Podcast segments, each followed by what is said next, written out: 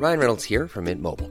With the price of just about everything going up during inflation, we thought we'd bring our prices down. So to help us, we brought in a reverse auctioneer, which is apparently a thing.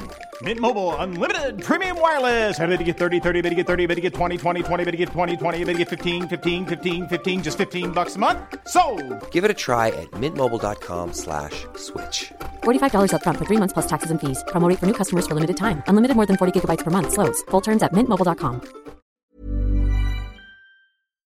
Esto es República H, la información más importante de lo que pasa en el interior de la República, con el punto de vista objetivo, claro y dinámico de Blanca Becerril.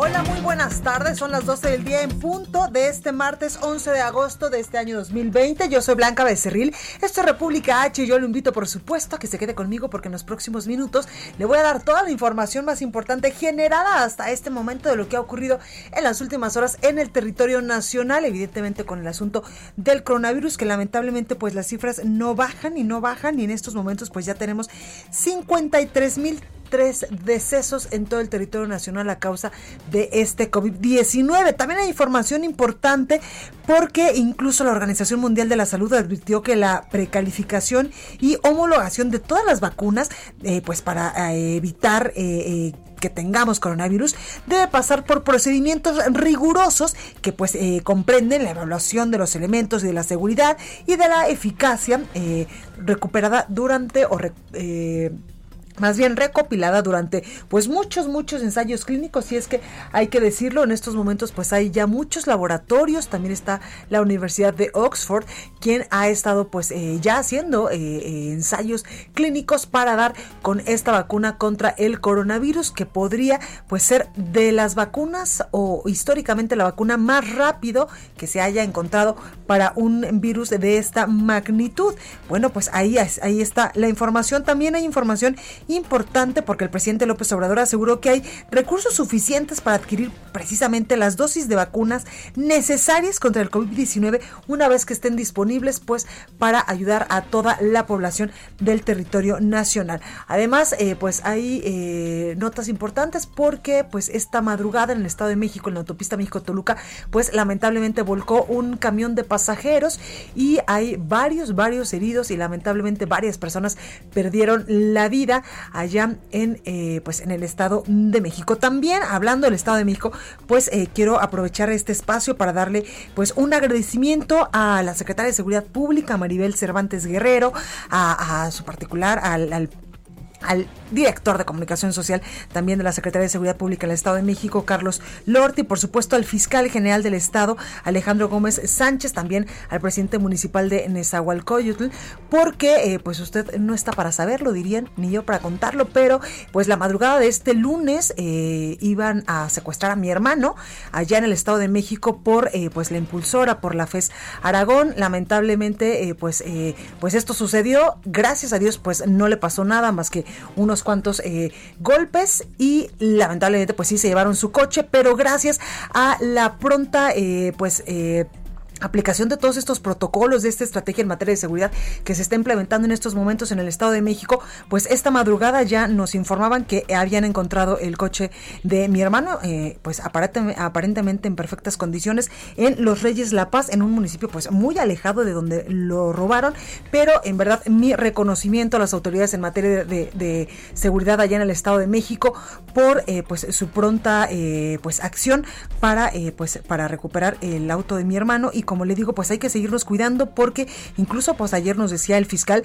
que hay muchos, muchos focos rojos en el Estado de México en materia de seguridad donde pues están aplicando estrategias importantes para combatir a la delincuencia, al crimen organizado, porque incluso hay eh, pues localidades, hay municipios, hay colonias donde eh, pues tienen altos índices de robo de autos, también de secuestros y de homicidios, incluso pues han detectado ellos pues varias casas donde lamentablemente los delincuentes tienen a estas personas que secuestran eh, eh, en el Estado de México, en la Ciudad de México o en otras zonas eh, pues muy cercanas al Estado de México. Así que mi reconocimiento en verdad de corazón, mi familia y yo les damos las gracias por pues su pronta, pues su pronta pues acción para este caso y también pues pedirles a todos nosotros que les tengamos un voto de confianza literal a las autoridades en materia de seguridad porque pues en medida de sus capacidades eh, pues están haciendo su chamba en el Estado de México y también en otros estados del país. Así como nosotros los periodistas pues siempre somos muy críticos y, y exigimos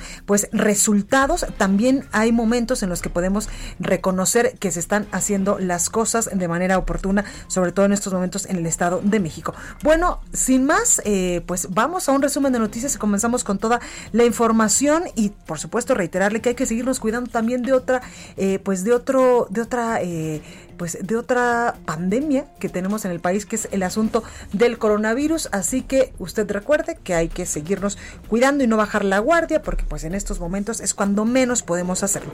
Recuerda que aquí en la Ciudad de México nos escuchamos por el 98.5 de FM, en eh, Ciudad Campeche, en Ciudad eh, del Carmen, allá en Campeche por el 101.3 y 950 de AM, también en Monterrey, Nuevo León por el 90.1, en eh, Guadalajara, Jalisco, en La Perla, Tapatía por el 100.3, en Tampico, Tamaulipas 92 en Acapulco Guerrero 92.1, en Villahermosa Tabasco 106.3, en el Valle de México nos escuchamos por el 540 de AM, en Tijuana, Baja California también 1700 de AM y del otro lado de la frontera. También nos puede usted eh, pues seguir y escuchar a través de nuestras redes sociales. En Twitter estamos como arroba el heraldo de México. Gracias mi Javi. Mi Twitter personal es arroba blanca becerril.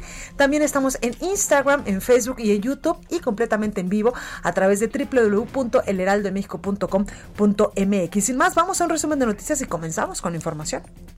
En resumen. El presidente de Rusia anunció que su país logró desarrollar la primera vacuna contra el coronavirus, la cual fue nombrada Sputnik 5. La Organización Mundial de la Salud advirtió que la precalificación y homologación de todas las vacunas debe pasar por procedimientos rigurosos que comprenden la evaluación de los elementos de seguridad y de eficacia recopilados durante los ensayos clínicos.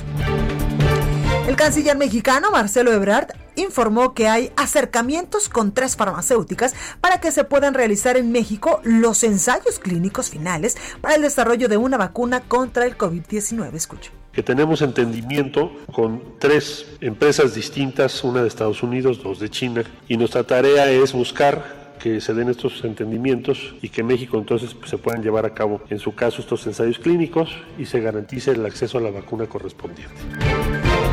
El presidente de México, Andrés Manuel López Obrador, esta mañana pues aseguraba que hay recursos suficientes para adquirir las dosis de la vacuna contra el COVID-19 una vez que esté disponible pero que no va a tener propósitos de lucro. Pero aún comprándolas, el gobierno de México tendría los fondos suficientes. Si cuestan mucho las dosis, tenemos una reserva hasta de 100 mil millones de pesos.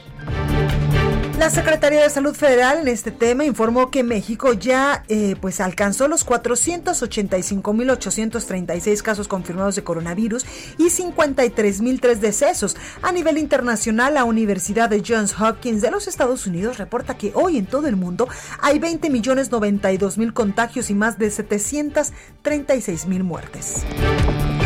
Juez federal libró órdenes de aprehensión en contra de 19 exfuncionarios de la Policía Federal por delincuencia organizada con la finalidad de cometer operaciones con recursos de procedencia ilícita por una suma cercana a los 2.500 millones de pesos. Y el presidente del Tribunal del Tribunal Superior de Justicia del Estado de México, Luis Miranda Cardoso, fue hallado muerto dentro de su domicilio ubicado en la ciudad de Toluca, confirmó así la Fiscalía Estatal. La nota del día. Bueno, pues comenzamos con toda la información y es que ya le comentaba yo que esta mañana lamentablemente pues se registró una volcadura, un accidente eh, pues bastante aparatoso eh, en la carretera México-Toluca y es que un autobús de pasajeros de la línea Futura se volcó a la altura del kilómetro 37, iban rumbo a Puerto Vallarta. Todos los detalles nos los tiene nuestro compañero José Ríos. José, ¿cómo estás? Buenos, buenas tardes. ¿Qué tal, Blanca? Buenas tardes. Un saludo a ti el auditorio. Y pues bueno, como bien comentas, al menos 13 personas fallecidas y 24 lesionadas es el saldo hasta el momento que dejó la volcadura de un autobús de pasajeros suscitada la madrugada de este martes en la autopista México-Toluca. El accidente ocurrió cerca de las dos cuarto horas en el kilómetro 37 de la carretera México-Toluca, donde se vio involucrado un autobús con razón social Futura Select con placas 63 AHA12 y número económico 8332, el cual provenía de Acapulco Guerrero con dirección al estado de Jalisco. Los lesionados fueron trasladados a diferentes nosocomios del Valle de Toluca, entre ellos el Hospital San Nicolás San Juan, Hospital para el Niño, el Centro Médico Adolfo López Mateos, así como la Clínica del IMSS 220. De los fallecidos, Blanca, pues lamentablemente 10 son adultos, 5 mujeres, 5 hombres, así como 3 menores de edad. Las autoridades estatales mencionaron que aún se mantiene bloqueada la circulación sobre la carretera con dirección a Toluca, ya que continúan las maniobras de las grúas para el retiro del auto autobús. Y por otro lado, pero de manera inmediata, Blanca,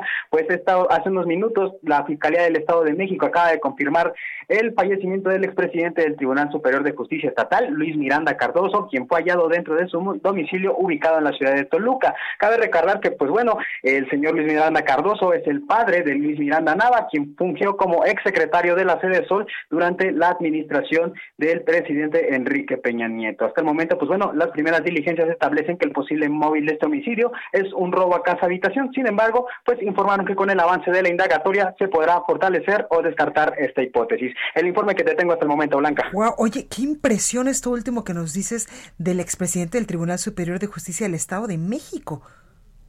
Es correcto, sobre todo pues Vamos a ver cómo, cómo va evolucionando esta información, pues ahorita ya este momento pues ya está confirmada por las autoridades mexiquenses y pues ver a qué a qué se derivó este este posible asesinato. Claro, porque además ellos son eh, gente, hay que decirlo, pues muy cercana al expresidente Enrique Peña Nieto, incluso pues eh, Luis Miranda fue, como tú bien lo dices, su secretario de eh, Desarrollo Social y pues después ha tenido muchísimos otros cargos dentro de las administraciones del expresidente Enrique Peña Nieto como presidente y también como pues como gobernador gobernador del Estado de México.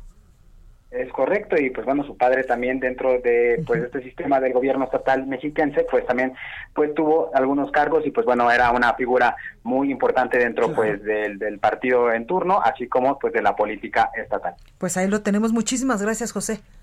Seguimos pendientes, Blanca. Buenas tardes. Gracias. Bueno, y eh, pues en otros temas vamos ya a los asuntos del coronavirus, porque ayer por la tarde el subsecretario de Prevención y Promoción de la Salud, Hugo López Gatel, pues reportaba ya que en México hay una reducción del 20% en el registro de casos estimados de coronavirus. Sin embargo, pues las cifras eh, pues no bajan tanto. Un aumento del 3% en el número de pacientes recuperados y una caída del 57% en el número de muertes. El reporte completo de la Secretaría de Salud Federal revelaba que en México pues ya suman 485.836 casos confirmados. Por eso es que yo le digo en reiteradas ocasiones que hay que seguirnos cuidando, que no hay que bajar la guardia.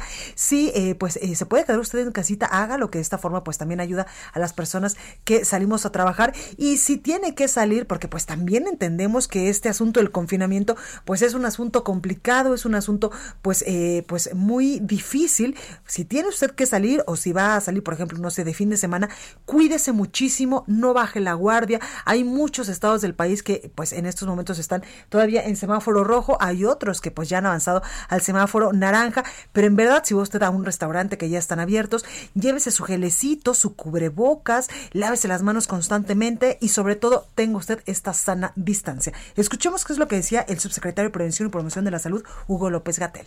Seguimos con menos 20% en el descenso entre la semana 30 y 31. Como ya lo hemos visto en semanas previas, esto seguramente se va a ir moviendo en función como la semana vaya caminando y veremos al fin de la semana qué descenso realmente terminamos teniendo para esta que es la curva nacional. Las defunciones también continúan con la tendencia descendente desde ya hace tres semanas, siendo de menos 57% la observada entre la semana 30 y 31. Bueno, pues ahí escuchábamos al, al director de eh, General de Epidemiología José Luis Alomía. Hoy desde Palacio Nacional el canciller mexicano Marcelo Ebrard informó que hay acercamientos con tres farmacéuticas, esto para que nuestro país, eh, pues aquí se puedan realizar eh, pues algunas pruebas ya de fase 3 del protocolo clínico para el desarrollo de la vacuna contra el coronavirus y pues de esta manera pues recibir más rápido estas vacunas. Escuche. Que tenemos entendimiento con tres empresas distintas, una de Estados Unidos, dos de China. Se llama entendimiento porque es un memorándum de entendimiento. El objetivo es que en México se lleven a cabo lo que se denomina la fase 3 del protocolo clínico de cada una de estas vacunas o posibles vacunas. Esto se lleva a cabo conforme a las normas de la Secretaría de Salud y de COFEPRIS y nuestra tarea es buscar que se den estos entendimientos y que México entonces pues, se puedan llevar a cabo en su caso estos ensayos clínicos y se garantice el acceso a la vacuna correspondiente. Bueno, y sobre esta vacuna, precisamente el presidente de México, Andrés Manuel López Obrador, habló en esta conferencia matutina y dijo que nuestro país en estos momentos cuenta con una reserva eh, de recursos económicos hasta de 100 mil millones de pesos para adquirir dosis de vacunas contra el coronavirus, pues una vez que ya estén disponibles. Escuche pero que no va a tener propósitos de lucro. Pero aún comprándolas, el gobierno de México tendría los fondos suficientes. Si cuestan mucho las dosis, tenemos una reserva hasta de 100 mil millones de pesos. Si es un costo moderado, hasta 50 mil. Y si es un costo bajo, hasta 25 mil millones. Porque tenemos finanzas públicas sanas. Y lo más importante es la salud del pueblo. Entonces, eso iría contemplado en el presupuesto. Y sobre ello, pues el subsecretario de Salud, Hugo López Gatel, aseguró que 15 entidades del país, 15 estados de la República, tienen ya un eh, patrón de ocurrencia de la epidemia con al menos una semana de reducción y este patrón se está eh, presentando de manera progresiva. En este momento tenemos 15 entidades federativas, es decir, la mitad de las que hay en el país, casi la mitad, que tienen ya un patrón de ocurrencia de la epidemia con al menos una semana de reducción. Y este patrón se está presentando ya de una manera progresiva porque las 17 restantes tienen o bien un momento de estabilización, es decir, el número de casos de un día es semejante al número de casos del día previo y próximamente eso lleva a que empiecen a reducirse el número diario de casos. Bueno, y sobre el manejo de la emergencia sanitaria por coronavirus, pues este asunto ha dividido y ha confrontado también a muchos gobernadores del país con eh, pues la propia federación. Y es que incluso el 19 de agosto próximo en San Luis Potosí, pues se va a llevar a cabo una reunión con el presidente López Obrador y los integrantes de la CONAGO. Por ello, los gobernadores que integran pues esta llamada Alianza Federalista podrían no asistir a esta reunión. Alejandro Montenegro desde Coahuila nos tiene los detalles. Alejandro, adelante. Blanca, te saludo con gusto a ti y a tu auditorio. Bueno, pues ayer se reunieron acá en Torreón, Coahuila, los gobernadores que integran esta alianza federalista, es decir, el de Coahuila, Tamaulipas, Nuevo León, Jalisco, Chihuahua, Guanajuato, Colima, Aguascalientes, Michoacán y el de Durango que lo hizo de manera virtual debido a que se está recuperando de eh, después de padecer el COVID-19. Y bueno, pues se tocaron dos temas fundamentales. Uno de ellos, eh, que se dio a conocer en rueda de prensa después de que terminó la, reunión, que tuvo una duración cercana a las cuatro horas. Bueno, pues fue que el próximo fin de semana van a presentar ante la CONAGO un escrito con eh, diversos temas que ellos buscan que sean incluidos en el orden del día de la reunión que van a sostener con el presidente Andrés Manuel López Obrador el 19 de agosto en el marco de la CONAGO. No se han dado a conocer cuáles son esos temas. Dijeron que el fin de semana se va a hacer más específico en cuáles son precisamente estos temas, pero amenazaron o condicionaron su asistencia a esta reunión a que estos temas sean incluidos en el orden del día. Dijeron que en caso de que no sean contemplados en esta reunión con López Obrador, no van a asistir a estos 10 gobernadores que forman la Alianza Federalista. Y bueno, pues por otro lado, ayer también se acordó que en estos 10 estados se va a construir un sistema de indicadores estatales en el tema de educación eh, para revisar el tema de la metodología para las clases eh, que se está llevando a cabo en estos, eh, en estos estados, a pesar de que muchos de ellos se incorporaron al modelo nacional, eh, que es de manera virtual a, partir del 24 de agosto, pues bueno, señalaron que ellos van a tener sus propios indicadores y que en base a ellos podrían tomar algunas decisiones distintas. Ya días atrás, el gobernador de Coahuila, Miguel Riquel, me había señalado que, eh, bueno, pues a pesar de que se, se, se adopta el modelo nacional, se va a seguir analizando el tema de que pueda haber clases presenciales en los próximos meses y no necesariamente como lo ordena el gobierno federal, que sea cuando el semáforo cambie a. Precisamente sobre esto se pronunció ayer y tenemos por ahí un audio eh, de Miguel Riquelme en el que señala esta situación. El tema no menos importante es la educación. Discutimos por espacio de tres horas. La reactivación del ciclo escolar en forma virtual no escapa de la circunstancia de cada entidad eh, federativa. Los gobernadores aquí presentes hemos decidido construir un sistema de indicadores de salud. Adelante, Alejandro. Ahí está, ahí está lo que señalaba Riquelme y finalmente Blanca también pues comentarte que el gobernador de Tamaulipas, Francisco García Cabeza de Vaca, señaló que uno de los temas que se podría incluir es uno que está pues impulsando precisamente el Estado de Tamaulipas, que es el que se revise el pacto fiscal general dentro de la ley de coordinación fiscal. Y bueno, pues también finalmente ya eh, también se les preguntó si mantenían la postura de pedir la renuncia de Hugo López Gatel, algo que, que solicitaron hace algunas semanas, y eh, fue el gobernador de Nuevo León, Jaime Rodríguez Calderón, el que contestó y dice que siguen eh, pues en desacuerdo con la labor que está realizando López Gatel y por lo tanto, bueno, pues mantienen esta postura. Es el reporte desde Coahuila Blanca. Muy completo, Alejandro, gracias. Muy buenas tardes. Buenas tardes.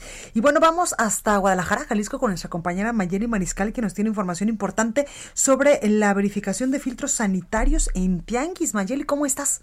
Hola, ¿qué tal Blanca? Muy buenas tardes. Buenas tardes a todo el auditorio. Así es, se continúa verificando por parte de los ayuntamientos justamente eh, la instalación de tianguis y también lo que corresponde con los filtros sanitarios. Y es que los tianguis eh, pues más concurridos que son el Baratillo y Polanco en Guadalajara, así como el de artesanías en Tonalá, eh, están realizando pues algunos rondines en donde las autoridades están colocando también filtros sanitarios por ejemplo, en el de Avenida Tonaltecas, que es uno eh, de los que visitan a nivel nacional y del donde los artesanos exponen eh, pues todos sus productos, se colocaron 31 filtros y tres túneles sanitizantes. En Guadalajara participan alrededor de 150 elementos de este gobierno municipal para implementar 27 filtros entre el Baratillo y Polanco. Y también te comento que en el municipio de Zapopan se están descansando los tianguis una semana sí y una semana no. Son 72 los tianguis que cuentan o que se instalan en este municipio y pues esta es la ruleta o la forma en la que están cuidando justamente eh, pues a la población. También comentarte que sobre esta polémica que se tuvo, sobre todo a finales de la semana pasada, en donde hubo por ahí, eh, pues, la alerta del presidente municipal Pablo Lemón Navarro de Zapopan en relación a la apertura de cines y casinos, ya se realizaron también, eh, pues, las visitas de verificación a cines, sobre todo, en donde, pues, ya se conocieron los protocolos, se dio luz verde, sin embargo, pues, sí están llamando también a hacer conciencia, sobre todo a la población, que no estamos en un momento como para estar saliendo pues a de esparcimiento.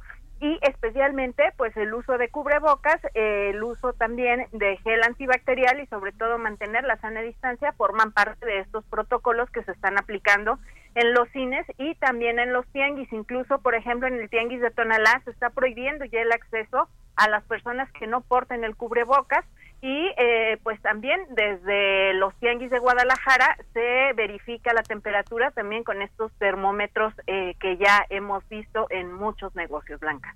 Pues ahí lo tenemos. Oye, Mayeli, ¿tienes los datos de cómo va evolucionando eh, pues el coronavirus allá en Jalisco? Así es, Blanca. lamentablemente el día de ayer se registra un número importante de decesos. 58 personas se suman a esta estadística lo cual coloca ya en 1830 los datos de defunciones y también los eh, casos confirmados justamente este lunes suman 732 con lo cual el total acumulado ya asciende a 36.466 casos aquí en Jalisco. Pues ahí lo tenemos. Muchísimas gracias, Mayeli. Cuídate mucho. Igualmente, Blanca. Hasta luego. Buen día. Gracias. Y vamos hasta Colima con Marta de la Torre. Marta, ¿cómo estás? Hola, ¿qué tal? Eh, pues informarte que Colima se ubicó a nivel nacional como el estado que tiene menos camas con ventilador a nivel nacional para pacientes de COVID-19 y es que registra una ocupación del 68% de acuerdo con datos de la Secretaría de Salud Federal. También está en tercer lugar con menos camas disponibles para hospitalización en general y es que las autoridades de salud en la entidad alertaron sobre esta situación. Dijeron que este fin de semana, en particular el domingo, se registró nuevamente saturación en los hospitales pacientes que llegaban por el, tratamiento para internarse pues no tenían camas disponibles y por eso es que las autoridades están alertando para que se tomen las medidas necesarias, se use el cubrebocas y pues evite en la medida de lo posible contagio porque no hay hospitales aquí en Colima. La funcionaria, eh, la subdirectora de epidemiología indicó que hoy, el lunes, se registró un nuevo récord de fallecimientos, 14 eh, fallecimientos por COVID-19 y en total el Estado registra 2.432 casos y 299 eh, fallecimientos acumulados. Mi reporte. Muchas gracias, Marta. Gracias, buen día. Gracias. Bueno, vamos a sacapuntas de este martes con nuestra compañera Itzel González. Esto es República H. Yo soy Blanca Becerril, no se vaya. Sacapuntas. A dos años de su gobierno, el presidente Andrés Manuel López Obrador dará un discreto balance de su administración este próximo primero de septiembre. De no haber cambios de última hora, el informe tendrá lugar desde uno de los patios de Palacio Nacional con pocos invitados y sana distancia, especialmente para los medios de comunicación.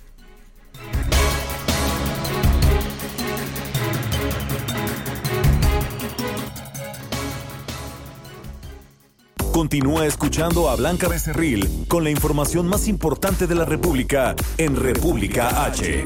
Regresamos. Estamos de regreso con la información más importante de la República en República H con Blanca Becerril, transmitiendo en Heraldo Radio en resumen. El diputado de San Luis Potosí, Pedro Carrizales, el Mijis, envió a conocer a través de sus redes sociales que junto con el grupo de mujeres del colectivo Una Nación Buscándote hallaron una fosa clandestina con ocho cuerpos ubicado entre los límites de Tijuana y Tecate en Baja California. La Secretaría de Salud de Baja California informó que por primera vez desde que inició la pandemia por coronavirus, Tijuana no presentó en las últimas 24 horas un solo deceso por este virus. En Oaxaca, pediatras y ginecólogos del Hospital Civil del Estado informaron que al menos cuatro recién nacidos fueron internados en la unidad de cuidados intensivos tras contraer coronavirus. Fabiola, María Fabiola Alanis, titular de la CONAVIM, y pidió al gobierno de Puebla instalar una mesa técnica para analizar cada uno de los casos de muertes violentas de mujeres registradas en la entidad con el fin de revisar la situación de las investigaciones por feminicidios. La gobernadora de Sonora, Claudia Pavlovich, informó que su administración estatal trabaja en una iniciativa de ley para garantizar la agilización de trámites en la apertura de nuevos negocios a fin de fortalecer la reactivación económica local. Entrevista. Bueno, tengo en la línea telefónica y me da muchísimo gusto saludar a la alcaldesa del municipio de Guadalupe, allá en Nuevo León, Cristina Díaz Salazar. Alcaldesa, muy buenas tardes, ¿cómo está? Bien, qué gusto saludarlos. Buenas tardes. Gracias, alcaldesa, por esta comunicación. Oiga, pues cuénteme sobre esta propuesta que usted hace de crear gobiernos de coalición, pues ya que casi estamos a dos meses de iniciar el año electoral allá en Nuevo León y pues eh, y resultado de estas acciones que se han implementado, pues también para la contingencia sanitaria, es que usted propone que los próximos gobiernos sean de coalición. Así es, pues mira, la razón más importante el porqué de un gobierno de coalición está cimentado en la necesidad de construir mayorías para alcanzar una gobernabilidad democrática. Esto nos permite ampliar los márgenes de consenso y se puede lograr un equilibrio entre el ejercicio de, gobernar. Es decir, cuando hay una em, sociedad como la nuestra que está muy bien informada, el producto de lo que en muchas ocasiones sucede eh, en términos democráticos es una pluralidad, es decir, hay una diversidad de ideas políticas en que representan a una sociedad y ya no se alcanzan esas mayorías de que antes pues había una diferencia importante. Al tener diferentes expresiones políticas y al existir este marco de pluralidad en una elección, pues se fragmenta en muchas de las ocasiones el voto. Por lo tanto, tenemos que tener em, la, yo diría más que la necesidad, la actitud de entender que tenemos que gobernar para todos. Totalmente. Que gobernar para todos significa respetar esa pluralidad se puede integrar una administración ya sea estatal o municipal, integradas como una coalición electoral. Cuando tú vas a una coalición electoral, puedes representar en la boleta a uno o más partidos, claro. dos o tres, en fin. Igual un gobierno de coalición debe de estar representado por las diversas eh, expresiones de una comunidad, pero que también puede tener lo más importante, la posición de una agenda en común que represente legítimamente los intereses de todos. No es fácil, se requiere sentarse a la mesa con voluntad, primero, segundo, con una actitud abierta, tercero, ser incluyente para entender que ya no está solo, que no tiene una mayoría absoluta o importante, sino que gobierna para diversas voces que representan esa pluralidad de expresiones políticas. Totalmente, alcaldesa, también me llama mucho la atención en esta propuesta que usted eh, pues dice que en estos momentos, sobre todo en Nuevo León, requiere no de no de, de, gobernantes, sino de administradores de crisis, que por supuesto pues nos ha dejado una gran lección esta emergencia sanitaria por el coronavirus. Pues sí, tú sabes que estamos en una crisis. Sí. En el caso de Nuevo León, pues como en muchos estados, esta crisis sanitaria se está llevando a otras crisis, como puede ser la crisis financiera, económica, y en nuestro caso se suma crisis de contaminación, de movilidad. Yo lo que más requiere Nuevo León es un administrador de crisis para poder resolver en una agenda todos estos problemas y ponerse a la mesa tienen que sentarse muchos actores que representan esa pluralidad y me decía mi abuela, pues piensen mejor no una sola cabeza. Totalmente. Totalmente. En este sentido, alcaldesa, eh, la reforma político-electoral, por ejemplo, del 2014 sentó algunas bases para estos eh, gobiernos de coalición, pero como usted lo ha dicho, pues la política siempre es perfectible. Así es, bueno, quedó asentado en la reforma constitucional a nivel federal, pero faltó la ley reglamentaria se refiere a nivel federal. En Nuevo León se requiere una reforma a la Constitución por la soberanía que representa cada estado que tiene su propia constitución. Sin embargo, sabiendo que los tiempos ya están encima y como tú bien señalabas al inicio de esta plática, pues ya estamos a unos pocos días de que enfrentemos ya el inicio del año electoral. Entonces, ¿qué se propone? Pues hagamos un programa de gobierno compartido, hagamos un programa de gobierno de consenso en el que se puedan introducir las políticas públicas que los partidos políticos llevaron en sus respectivas plataformas electorales. Démosle el peso a cada uno de los partidos políticos de lo que representó en la contienda, pero también llevemos en ellos sus posicionamientos políticos que nos acercaron a la ciudadanía. Claro. que muchos de ellos compartieron y confiaron en esos posicionamientos. Por eso sí se requiere un ejercicio importante de sentarse en la mesa con una actitud incluyente para poder sumar a todos. Totalmente, alcaldesa, con esto que usted nos dice, porque pues en el país hemos visto pues muchísimos incluso gobernadores que han, que han ganado por estas coaliciones, por ejemplo, con el Partido Acción Nacional, PRD y otros partidos, que ya cuando llegan al poder pues se olvidan de tener una agenda en común, pues evidentemente respetando la ideología de cada uno de estos partidos políticos, que por supuesto que esto enriquecería muchísimo el, el quehacer eh, pues de gobierno. Así es, tú misma lo has dicho muy bien primero, pues la coalición puede ser un puede ser fruto de un acuerdo electoral, sí. también producirse después de la elección.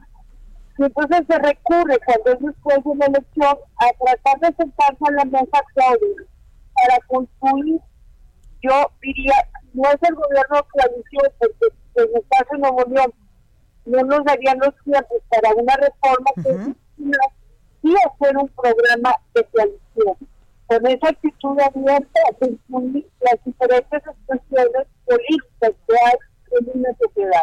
Totalmente. Alcaldesa, ya que la tengo en la línea, eh, cuénteme cómo vamos con el asunto del coronavirus, sobre todo en su municipio. Bueno, pues siendo el segundo municipio de población después de la capital, Monterrey, nosotros traemos arriba de 5.000 personas contagiadas, mientras que Monterrey tiene 10.000, es en proporción a nuestra población que nosotros tenemos. Y así, después de Guadalupe, pues nos está pisando los talones con 4.300 apodazos, que es el tercer municipio. ¿Qué representa para nosotros? Es la movilidad que tiene el área metropolitana. A nosotros nos divide como muchas áreas metropolitanas una avenida, a veces una mitad de una calle, o un drenaje pluvial también nos puede dividir, o un arroyo. Y sin embargo, la movilidad se produce todos los días por razones laborales, económicas, en fin, producto también eh, socialmente de las familias, de las amistades, y eso pues ha originado que esa movilidad pues haya dado pie a tener contactos importantes. Pero creo que lo, más significativo es que ahorita en este pues hay un grave problema sanitario. El nivel de contagio es muy alto, el nivel de personas hospitalizadas lo es también. Lamentamos que sean miles de personas que han fallecido y me duele mucho porque eso deja una huella en las familias. Claro, pues ahí lo tenemos. Eh, Cristina Díaz Salazar, alcaldesa de Guadalupe, Nuevo León. Muchísimas gracias por esta comunicación y mucha suerte. Gracias, qué gusto saludarte y pues deseamos que todos se encuentren bien y a salvo del coronavirus. Igualmente, alcaldesa, que eh, pues a mí me tocó eh, en el Senado también como presidenta del PRI y la verdad que usted es bien chambeadora. Muchísimas gracias.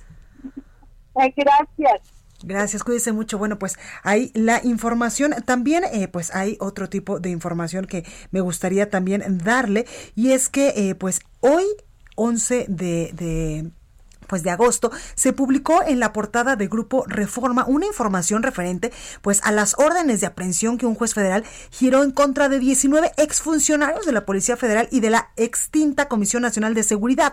De manera falsa, Grupo Reforma pues menciona que entre las irregularidades detectadas se encuentra un contrato de arrendamiento de 1.500 patrullas firmado por la empresa Integra Arrenda. Este señalamiento es totalmente falso y sin ningún sustento, ya que la Secretaría Secretaría de la Función Pública, a través del órgano interno de control de la Policía Federal, pues realizó una auditoría minuciosa a la coordinación de servicios generales del órgano administrativo desconcentrado Policía Federal, sin encontrar ninguna anomalía, tampoco ninguna observación en el contrato de 1.500 patrullas. El servicio de arrendamiento de 1.500 eh, patrullas, pues fue eh, suministrado por Integra Arrenda, filial de Grupo Andrade, que significó pues ahorros importantes para el gobierno federal además de que permitió a la corporación realizar las tareas de seguridad para beneficio de toda la población mexicana. Grupo Andrade e Integra Arrenda pues reitera su compromiso con el gobierno federal para aportar soluciones que generen valor en el arrendamiento de vehículos a precios pues competitivos y con el mejor servicio del mercado. Vamos ahora con nuestra compañera Gaby Montejano hasta Guanajuato porque una semana de la captura del líder del, del cártel de Santa Rosa de Lima, Antonio Yepes Ortiz, el Marro, la violencia en Guanajuato no se ha detenido. Gaby, ¿cómo estás? Hola, ¿qué tal? Muy buenas tardes. Pues sí, lamentablemente los números indican que la violencia continúa en la entidad y es que de acuerdo a lo que se ha eh, al recuento de las víctimas por ejecución registradas en la última semana, eh, después de la captura de Antonio Yepes Ortiz alias El Marro, la violencia no se ha detenido. Del domingo 2 de agosto al domingo 9 se registraron 79 ejecuciones. En promedio asesinaron a 10 personas diariamente en 20 municipios de Guanajuato. De acuerdo a los reportes diarios de la Fiscalía General del Estado, fueron 79 ejecutados. Cinco de las víctimas fueron mujeres y además se registraron cuatro personas lesionadas. León fue el municipio con mayor número de homicidios en esta semana, con 29 personas asesinadas. Le sigue Celaya con ocho casos, Valle de Santiago con ocho y Jerecuaro con siete. Además, te comento, además de este recuento que el día de ayer se lo localizó precisamente en el municipio donde fue detenido Antonio Yepes Ortiz, en una zona cerril, se localizó una fosa clandestina en donde hasta el momento no se ha determinado el número de cuerpos, pero ya se están haciendo los trabajos en la zona. Este es mi reporte desde Guanajuato. Muchísimas gracias Gaby eh, por el reporte y pese a que pues el cártel Jalisco Nueva Generación, este brazo eh, llamado Elite, pues había dicho que después de la captura del marro pues ya iban a regresar la paz y la seguridad del Estado. Así es, pues no, es una situación que los guanajuatenses todavía no vemos una realidad. Pues ahí lo tenemos, Gaby, cuídate mucho. Hasta luego, buena tarde. Buena tarde. Y a diferencia de Playa del Carmen, que anunció la reapertura de playas para el próximo 20 de agosto, el municipio de Benito Juárez, esto en Quintana Roo, donde se ubica precisamente Cancún, decidió apegarse al semáforo epidemiológico estatal y permitir actividades hasta que estén en color verde. De acuerdo con la dirección de la zona federal marítimo terrestre, en Benito Juárez las playas se abrirán solo si la demarcación alcanza el color verde del semáforo epidemiológico estatal cuando los contagios de coronavirus y la ocupación hospitalaria pues hayan descendido y no representen un riesgo para la salud pública. En tanto, el gobierno municipal espera la instrucción del gobernador Carlos Joaquín González para proceder a la reapertura de estos espacios, por lo que hasta el momento pues no hay una fecha exacta para reabrir las playas no solo de Cancún, sino de todo el estado. En Cancún pues se reforzaron ya las medidas de seguridad en Playa Tortugas, también en Pez Volador y Langosta, las cuales son consideradas pero con eh, pues acceso acceso al público. Vamos en estos momentos con eh, Karina Cancino hasta Nayarit, porque Nayarit lamentablemente llegó a los 4.026 contagios acumulados de coronavirus. Cari, ¿cómo estás? Blanca, buenas tardes, buenas tardes a tu auditorio desde el centro de Tepic. Te saludo este día y es que Nayarit llegó a los 4.026 contagios acumulados por COVID-19 en los últimos cinco meses con 47 nuevos casos en las últimas 24 horas y se contabilizaron cuatro defunciones que suman ya en total 450 personas que han fallecido a causa de alguna complicación por el virus del SARS-CoV-2. En las últimas 24 horas, Blanca, también hubo 26 personas que se recuperaron de la enfermedad y en total lo han hecho 2.758 personas aquí en Nayarit. Se sumaron 17 más con el virus activo y en total se registran hasta el día de hoy 817 personas en esta condición y el 72% de ellas se mantienen en algún hospital o con alguna de las condiciones graves que eh, señalan las autoridades pues en servicios hospitalarios. También el panorama destaca que los municipios de La Yesca, San Pedro Lagunillas, Amatlán de Cañas han mantenido abajo los contagios acumulados en estos cinco meses y solo hay tres, cuatro y seis casos respectivamente. Y en cuanto a defunciones, no hay ninguna en La Yesca, en San Pedro Lagunillas una y en Amatlán de Cañas dos. Nada más son esos los municipios y los que sí mantienen arriba los contagios son Tepic, la capital del estado, Bahía de Banderas y Santiago Iscuintla, que son los municipios de mayor contagio acumulando 2.091 entre todos ellos y bueno, hasta el momento se sabe que en el municipio de Bahía de Banderas el alcalde ha dado positivo a COVID-19 y estamos pues a espera de más informaciones. El segundo alcalde de nuestra entidad que ha enfermado de este virus. Esta es la información, Blanca, hasta el momento. Muchas gracias, Cari. Cuídate mucho. Gracias, vamos a estar pendientes. Blanca. Sí, gracias. El análisis. Bueno, y se presentó ya el segundo, eh, el informe de la segunda pandemia, violencia contra las mujeres en México en el contexto del COVID-19 y es que esta emergencia sanitaria pues nos ha traído principalmente dos crisis que es la crisis sanitaria, la crisis económica, pero también se ha unado a esto pues esta eh, pues esta violencia, esta crisis que se está sufriendo en contra de las mujeres, esta crisis también de violencia intrafamiliar. Por ello tengo en la línea telefónica a Wendy Figueroa, ella es directora de Red Nacional de Refugios. Muy buenas tardes, ¿cómo estás? Hola, ¿qué tal? Buenas tardes, Blanca. Muy bien, gracias. Gracias por esta comunicación, Wendy. Por favor, cuéntame, eh, pues, ¿qué arrojó este informe, la segunda pandemia, eh, violencia contra las mujeres en México, en el contexto del COVID-19? Sí, claro, Blanca. Bueno, decir que este informe lo presentamos en conjunto la Red Nacional de Refugios, Intercepta y X Justicia a Naciones Unidas, porque nos parece fundamental justo que a nivel internacional, porque México ha firmado los tratados internacionales en la materia de derechos humanos, pues sepan qué está pasando en nuestro país, ¿no? Y bueno, como tú bien lo dijiste, eh, durante la pandemia del COVID-19, pues no solamente hemos tenido situaciones de impacto económico y de estas muertes por por el coronavirus, sino que también se han incrementado diversos tipos de violencia contra las mujeres y entre ellas, pues bueno, es importante decir que en abril es un mes muy significativo en nuestro país porque en promedio hubieron más de 11 mujeres eh, asesinadas por el simple hecho de ser mujeres, lo cual nos parece lamentable. Y bueno, de marzo a abril, eh, Blanca, es lo que reflejamos también en este informe, hubo un incremento del 2% de los asesinatos contra las mujeres, ¿no?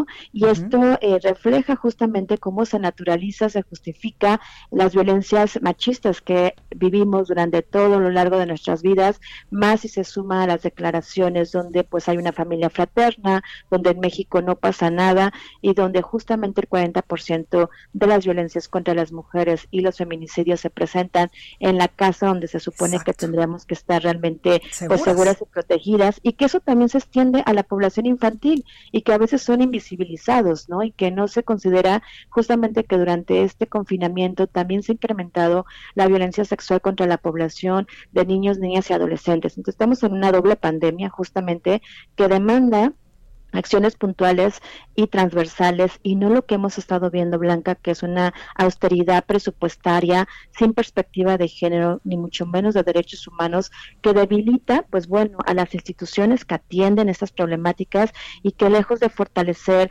estas acciones y este derecho de las mujeres, pues se debilita con estas acciones, pues que yo etiqueto como parches que no subsanan realmente la base de las violencias que son las discriminaciones y las desigualdades y pues bueno, la impunidad que cobija lamentablemente a nuestro país. Oye, Wendy, y tú lo decías eh, pues muy, ah, eh, muy asertivamente hace unos momentitos, este asunto del confinamiento, de estar pues 24/7 en casa con el marido, con los hijos, evidentemente emocionalmente pues eh, nos pone en una situación complicada y si ya el marido pues o, o ya con el marido traemos una situación de violencia o de micromachismos y microviolencias que tal vez eh, pues no se veían de manera tan eh, pues tan tan puntual. Ahora con la contingencia con este confinamiento pues es cuando realmente salieron a la luz Claro, acabas de decir algo súper importante, Blanca, que son estos micromachismos, ¿no?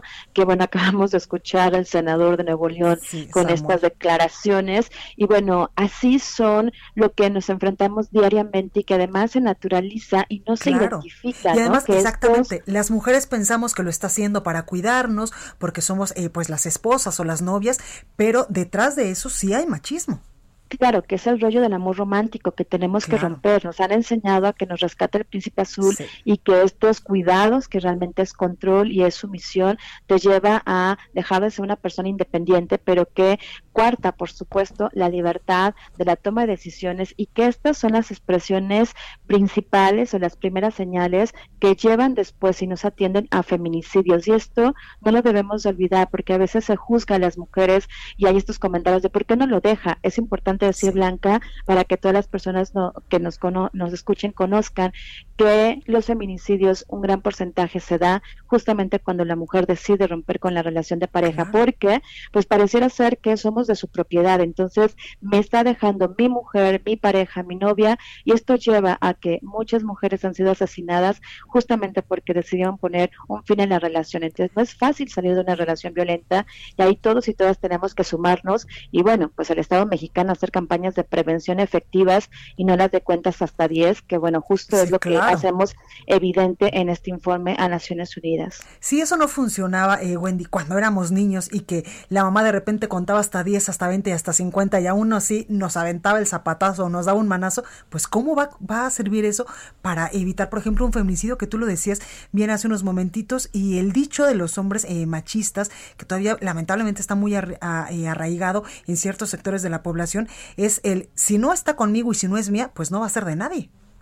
Claro, porque pareciera ser que al establecer una relación de pareja, un matrimonio o cualquier tipo de relación afectiva con el otro, te, te lleva a ser de su propiedad. Y eso es un constructo social que mata a mujeres y que lacera realmente lo que es una sociedad, porque esto afecta pues también a toda la sociedad, no solamente a las mujeres, además de poder identificar justo cómo pues esto es una cadena de omisiones y de negligencias que precisamente ni siquiera son abordadas en la parte educativa, ¿no? Donde no hay una transversalización de lo que es la perspectiva de género, donde nos enseñan... desde casa desde casa, desde los medios de comunicación, desde la iglesia, desde las instituciones que deben de protegernos. No hay realmente una cultura de igualdad, de respeto y de realmente trabajar hacia el desarrollo y las potencialidades de mujeres y hombres y seguimos alimentando estos constructos sociales que limitan, ¿no? Y que llevan a estos lamentables índices de feminicidio. Totalmente, pues ahí está también el llamado a todas nosotras a parar bien las antenitas y también, por supuesto,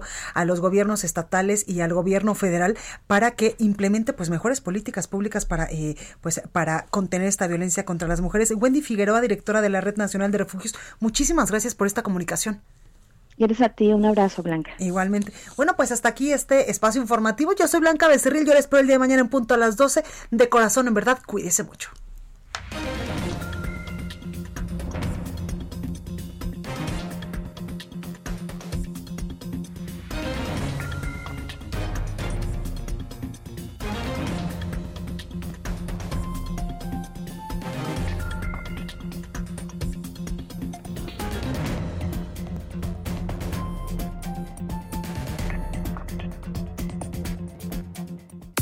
Esto fue República H, la información más importante de lo que pasa en el interior de la República, con el punto de vista objetivo, claro y dinámico de Blanca Becerril. Continúa escuchando Heraldo Radio, donde la H suena y ahora también se escucha.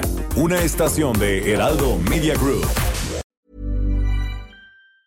Hi, I'm Daniel, founder of Pretty Litter. Did you know cats tend to hide symptoms of sickness and pain? I learned this the hard way after losing my cat, Gingy. So I created Pretty Litter, a health monitoring litter that helps detect early signs of illness by changing colors, saving you money and potentially your cat's life. Pretty Litter is veterinarian developed, and it's the easiest way to keep tabs on your fur baby's health right at home. Go to prettylitter.com and use code ACAST for 20% off your first order and a free cat toy. Terms and conditions apply. See site for details.